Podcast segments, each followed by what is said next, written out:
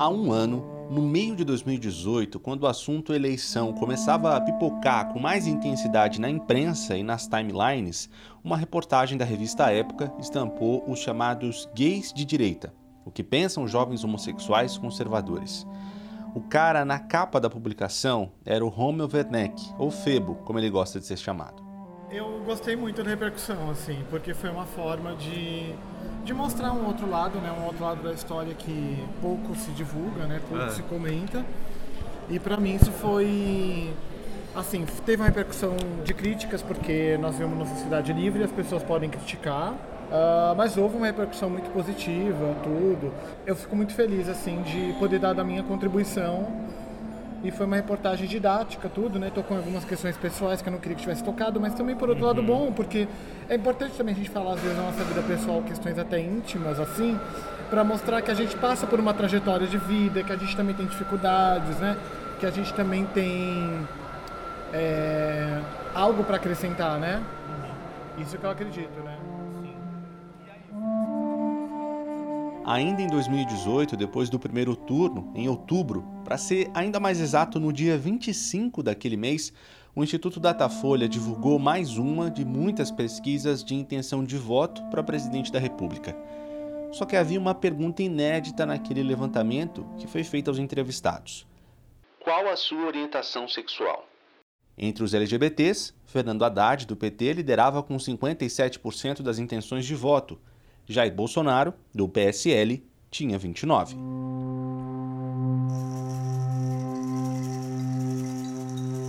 Me surpreendeu não pelas pessoas LGBT serem de direita, porque como eu disse. Esse aí que tá falando é o meu xará, Renan Quinalha, um dos organizadores do livro História do Movimento LGBT no Brasil.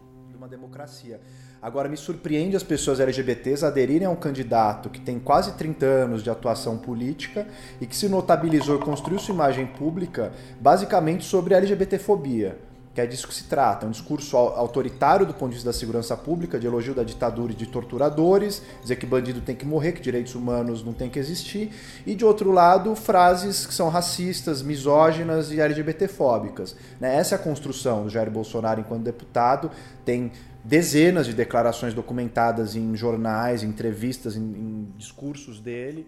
Né? Para gostar de homossexual, ah, vai lá, ninguém gosta, tá ok? Ninguém gosta, a gente suporta. Você queria que, um, que por exemplo, um filho teu, ao, ao prestar o serviço militar obrigatório, fosse acampar em Jericinó e dormir numa barraquinha para duas pessoas com um homossexual do seu Eu acho que tem que ter uma lei para criminalizar carecofobia, flamengofobia, corintianofobia, magrelofobia, peitudo cair da fotofobia também, etc. O filho começa a ficar meio assim, meio gayzinho, leva um couro, ele muda o comportamento dele. Você tenta educar teu filho para não cheirar, para não ser vagabundo, para estudar, para não ser gay. Não é porque o elemento faz sexo com o seu órgão excretor que ele vai ter que uma lei específica para ele.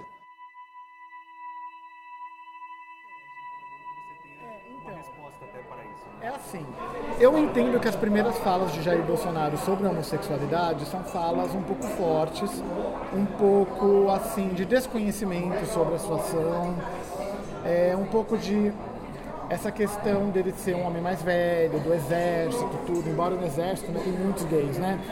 Por isso, por isso que os movimentos de gay direito também, porque por nossos movimentos tem policiais, que é uma classe que, por exemplo, né? Que nem um rapaz que é gay é policial, ele é o quê? Ele é de esquerda ou de direita? Ele vai ser o quê? Porque os policiais foram massacrados pelos últimos anos, né? A esquerda de forma policiais, tudo. Então, assim, o que, que acontece? Eu entendo que as primeiras falas dele eram muito desconhecidas, elas revelam muito desconhecimento e ignorância sobre a questão.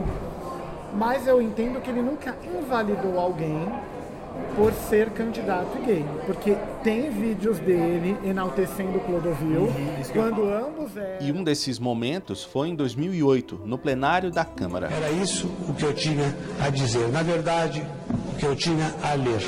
Deputado Clodovil. Deputado Clodovil, me permite uma parte? Pois não. Chegou aqui um, um grupo de, de jovens, talvez na faixa etária de 10 anos, como tem um filho dessa idade. A sua pureza se assemelha a dessas crianças.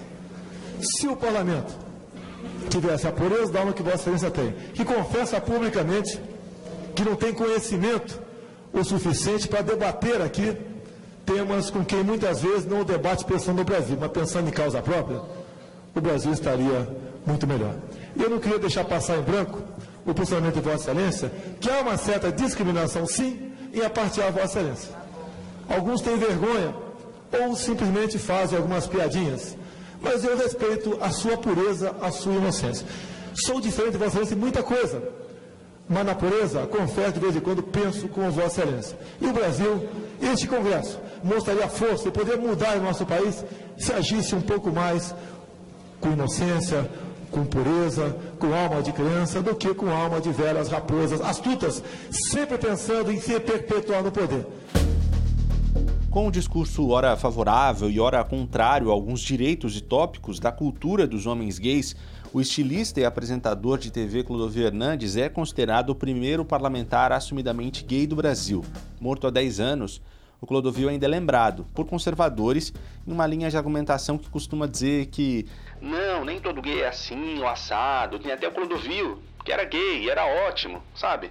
Depois, nos legislativos Brasil afora e no próprio Legislativo Federal, outras figuras assumidamente LGBTs foram eleitas, como João Willis, esse de ideologia bem diferente da do Clodovil. Mas beleza, vamos voltar aqui para o nosso tema principal, que são os eleitores que se identificam como LGBTs. Naquela reportagem da revista Época que eu me referi no começo aqui do Todas as Letras, a primeira foto e a primeira entrevista eram do Febo. Talvez você se lembre dele na capa, estava vestindo uma camisa roxa, calça social azul, suspensórios da mesma cor da calça, um belo de um topete e óculos pequenos, redondos de aro fino. Claro, ele estava fazendo um baita de um carão para a foto. E aí foi essa figura que eu esperei encontrar quando marquei um encontro com ele num café no centro de São Paulo para uma entrevista. Só que quem chegou foi um cara mais discreto, de camisa escura, uma calça camuflada, os mesmos óculos pequenos e uma testa um pouco suada, pelo atraso de uns 15 minutinhos.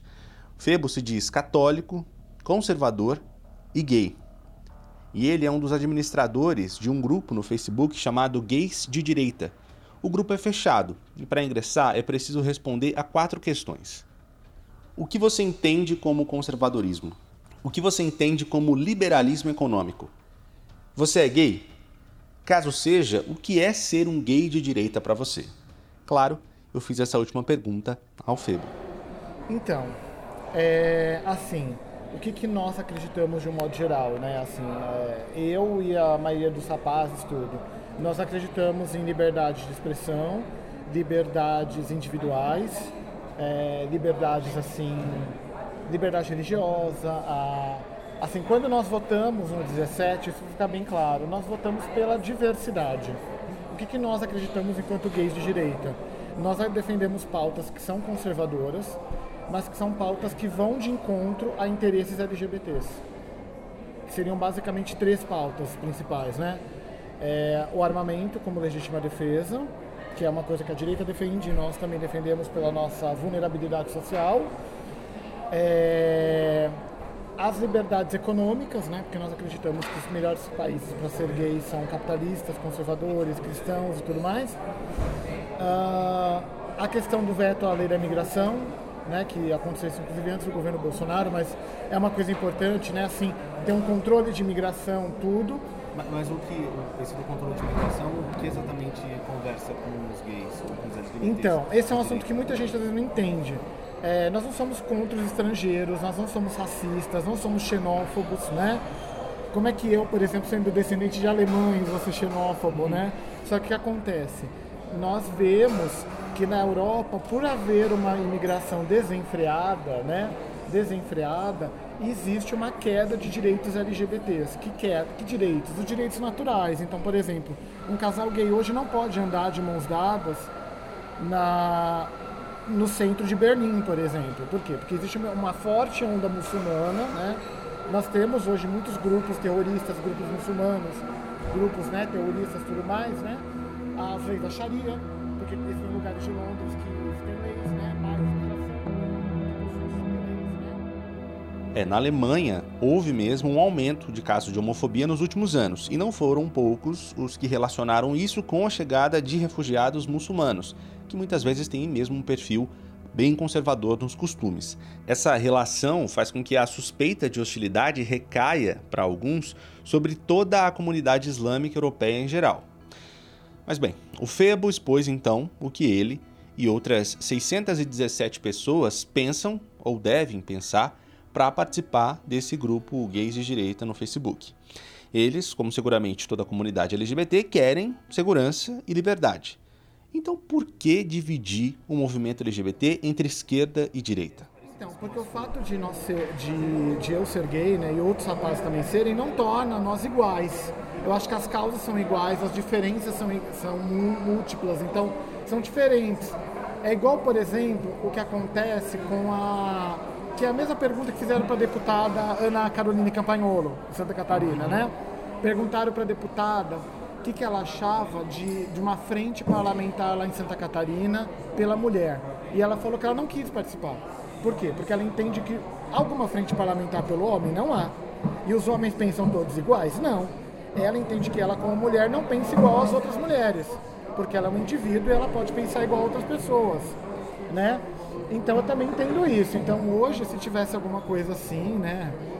Alguma coisa assim. Tanto é que o nosso deputado gay e conservador, o Douglas, ele não está na frente parlamentar LGBT. Da aqui em São Paulo. Exatamente. O Febo se refere aí ao deputado estadual por São Paulo, Douglas Garcia, do PSL, mesmo partido do Bolsonaro. A história desse deputado é bem interessante e é mais um exemplo de como a militância LGBT funciona do lado da direita. Em abril desse ano, um debate sobre gênero iniciou uma das discussões mais acaloradas no plenário da LESP. O deputado Douglas Garcia foi ao microfone e disse isso aqui, ó. Se acaso dentro do banheiro de uma mulher em que a minha irmã ou a minha mãe estiver utilizando e entrar um homem que se sente mulher ou que, que, pode ter arrancado o que ele quiser, colocado o que ele quiser, porém eu não estou nem aí. Eu vou tirar primeiro no tapa e depois chamar a polícia para ir levar. A fala transfóbica do deputado gerou um climão ainda maior porque uma das colegas de Douglas, que tinha acabado de fazer um discurso antes dele, é uma mulher trans, a deputada estadual Érica Malunguinho, do PSOL. Discursos como o que você proferiu nesse plenário matam vidas todos os dias. O Douglas voltou então mais tarde ao plenário e pediu desculpas.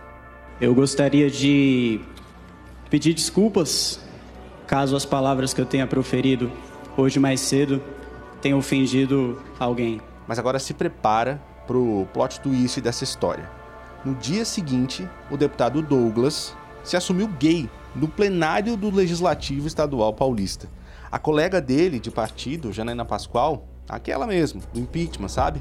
Foi quem fez o anúncio é, ele tomou uma decisão e como ele está assim um pouco abalado, ele pediu para eu fazer essa comunicação por ele, porque hoje, depois de 25 anos, de 25 anos, ele conseguiu conversar com os pais dele. E dizer para os pais dele que ele é homossexual e, e ele veio falar comigo, incrivelmente preocupado que isso pudesse prejudicar a bancada. E eu falei para ele, filho, pelo amor de Deus, só se só se fossem pessoas absolutamente racionais, não, não tem o menor sentido. É, nós decidimos, ele decidiu, e eu estou só fazer essa comunicação pública para que eventualmente não venha alguém né, com o intuito de constrangê-lo, com o intuito de, de mostrar que ele defende uma coisa e é outra, é, fazer uma exposição pública da sua vida pessoal. Uma coisa que eu percebi na fala do Febo, na do Douglas Garcia e até nos vídeos do Clodovil que eu vi no YouTube é que mais à direita, mesmo a direita de orientação LGBT, tem menos discussão sobre gênero e sexualidade. Acontece que, historicamente, a esquerda brasileira e o movimento LGBT brasileiro cresceram juntos. Para falar sobre isso, a gente precisa voltar um pouquinho no tempo. Anos 60.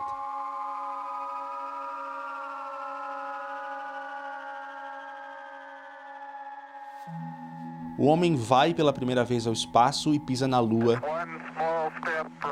Os Beatles estouram mundialmente, a seleção brasileira ganha o bi na Copa do Mundo do Chile. O Brasil é bicampeão mundial de futebol. Vamos comemorar. Crianças. Ao mesmo tempo, Kennedy e Luther King são assassinados, o muro de Berlim é colocado de pé. Martin Luther King 20 minutes ago died. E o Brasil entra numa ditadura liderada por militares. Fica decretado o recesso do Congresso Nacional a partir desta data. Foi nessa década de tantos acontecimentos que um grande basta foi dado. Você deve ter ouvido falar sobre Stonewall recentemente. Ele foi tema de paradas LGBTQIA+, pelo mundo neste ano, inclusive aqui no Brasil. Stonewall era um bar de Nova York frequentado por homens gays, na maioria. Na época, há 50 anos, a polícia fazia um cerco pesado aos gays. Pois bem, aí no dia 28 de junho de 1969, os frequentadores do bar peitaram a polícia. A chamada revolta de Stonewall virou um marco na militância LGBT no mundo. Pelo menos esse foi o discurso oficial. Mas aqui, em Terra Brasilis, em 69, a gente vivia o período mais duro da ditadura, com a instauração do AI-5. O país só voltou a se redemocratizar, como você deve saber, em 1985. Não só os LGBTs, mas boa parte da sociedade civil e da classe política foram alvos do regime ditatorial. Eu não entendo que para ser LGBT é preciso ser de esquerda, é, mas eu acho que historicamente há uma associação entre essas duas identidades. Esse que está falando aí é o Renan Quinalha de novo. Se, se, a gente olha a história do movimento não só no Brasil, mas a história fora do Brasil também, Stonewall não é o início de tudo. E a gente pega, por exemplo, uma onda anterior do movimento lá fora que teve no epicentro na Europa. Você vai ver que são médicos sexologistas no fim do 19, ligados à esquerda britânica, ligados à esquerda alemã, que vão começar a rediscutir o conceito de homossexualidade não mais numa perspectiva de patologização. Uh, são médicos e intelectuais que estavam professando ideias socialistas abertamente. A Revolução Soviética bolchevique de 17 também vai ser importantíssima para uma série de avanços nesse período em que a discussão central era a discussão da descriminalização dessa primeira onda mundial das homossexualidades. Então acho que tem uma associação ali atrás já com isso. Né? E não que Marx ou os marxistas fossem muito abertos a isso. Né? Enfim, é outra discussão. É, não estava no horizonte das discussões que o Marx estava fazendo naquele momento. Os marxistas que cedem que seguem depois e as linhas oficiais dos partidos comunistas eram muito refratária à diversidade sexual e a esses debates ou era uma, uma mostra de degeneração burguesa ou de fraqueza moral. Tem uma série de caracterizações muito bem postas em vários regimes, sobretudo no stalinismo, pós anos 30, na União Soviética, que é um retrocesso em relação ao que se tinha avançado, em outros regimes comunistas. Então, eu acho que vem uma associação lá de trás. Eu acho que a esquerda foi o primeiro setor do espectro político a se abrir e houve essa coincidência histórica entre pessoas que estavam elaborando essas questões, ensaiando os primeiros avanços sobre isso, e eram pessoas que estavam vinculadas ao que a gente chamaria de uma esquerda no espectro político. Isso no Brasil é, vai acabar se traduzindo, como havia uma ditadura de direita, o movimento homossexual brasileiro emerge na oposição a esse regime, como não poderia deixar de ser, como todos os outros movimentos sociais então, é, é, inevitável que tenha uma certa associação à esquerda, porque está se opondo à direita, nesse sentido eram pessoas de esquerda, mas essa discussão já vai aparecer de modo muito claro no, no Grupo Somos, que é esse grupo pioneiro, e o grupo vai rachar. Né? O Somos é considerado o primeiro grupo brasileiro em defesa de direitos LGBT. Tem uma grande fratura no grupo, que vai levar ao fim do grupo pouco tempo depois, que é justamente entre um setor que defendia a associação do grupo a lutas mais amplas dos trabalhadores, né, lutas da esquerda contra a ditadura, e um outro setor que apostava numa linha mais de auto-organização das pessoas uh, homossexuais, né, não se diz LGBT à época, mas era uma linha muito mais, uh, uh, digamos, anárquica ou libertária, né, no sentido de entender mais essa identidade como predominante. Né? Então acho que há um encontro histórico entre a identidade de esquerda e a identidade LGBT, mas há muita tensão nessa identidade, porque a linha oficial da maioria dos partidos de esquerda demorou algum tempo para absorver isso. E o Brasil isso também aconteceu. Então tem essa fratura, mas também justiça precisa ser feita. Em 78, que é o ano de surgimento do Somos, também um, um, dos grupos da esquerda brasileira, que é a Convergência Socialista, que vai ser um dos grupos que chama a fundação do PT, vai ser o primeiro a ter um setorial LGBT E isso os grupos de direita vão demorar mais de 20 anos, vai ser nos anos 2000 que os, grupos, os partidos de direita no Brasil vão começar a organizar ou auto, se auto-organizar né, as pessoas LGBTs dentro desses partidos.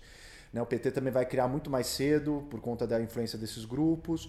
Então, eu acho que é, não dá para dizer né, que é uma questão ontológica. Você ser LGBT, você tem que ser de esquerda porque você vai mudar o mundo e você quer transformar. E essa, digamos que uma dimensão mais utópica e uma visão mais é, crítica da realidade é característica da, dos setores de esquerda. É, e que as pessoas LGBTs precisam reproduzir isso. Entendo que não, ainda mais depois de vários processos de transformação e assimilação de direitos LGBTs, em que as pessoas podem ter vidas confortáveis na sociedade tal como está hoje. Né? E aí a identidade LGBT fala muito mais baixo do que a identidade de classe da pessoa, do que a identidade ideológica, política, do que a identidade de gênero, de raça. As pessoas LGBTs podem reproduzir ou aderir a qualquer uh, construção ideológica, né? não é isso que diferencia e caracteriza a identidade. Depende de como ela relaciona com as demais identidades, depende da trajetória dela. Então eu acho que vai um pouco por aí. Como Renan Quinalha falou, tem identidades que se sobrepõem à sexualidade, gênero e afetividade. O Febo, por exemplo, é professor, deu aula em penitenciárias e revende até produtos de perfumaria hoje para complementar a renda. É legítimo que esse cara se preocupe com emprego, renda, economia. É absolutamente normal que ele se sinta representado por políticos que representem essas pautas. Mas do outro lado, é igualmente legítimo que, sei lá, a preocupação de uma mulher trans que divide com o FEBO espaço na sigla LGBT seja sobreviver. Aqui no Brasil, por exemplo, a expectativa de vida de uma pessoa trans é de 35 anos. Ou um outro exemplo, sei lá, é legítimo que as mulheres lésbicas lutem por visibilidade, algo que, segundo elas, ainda não foi conquistado. Esse terceiro episódio do Todas as Letras me mostrou que essa sigla LGBTQIA tem a incrível característica de ter muito e ao mesmo tempo nada em comum. O terceiro episódio do Todas as Letras vai ficando por aqui. Eu sou Renan Suquevicius, responsável aqui pela apresentação, pelo roteiro e pela edição do podcast. A coordenação de podcasts aqui na Folha é do Rodrigo Vizeu. Se você quiser trocar uma ideia, sugerir alguma coisa, fazer uma crítica ao Todas as Letras, é só me procurar lá nas redes sociais. Eu tô como Suquevicius, arroba Suquevicius underline no Twitter. Aí a gente pode bater um papo. A gente se encontra de novo em 15 dias. Até lá!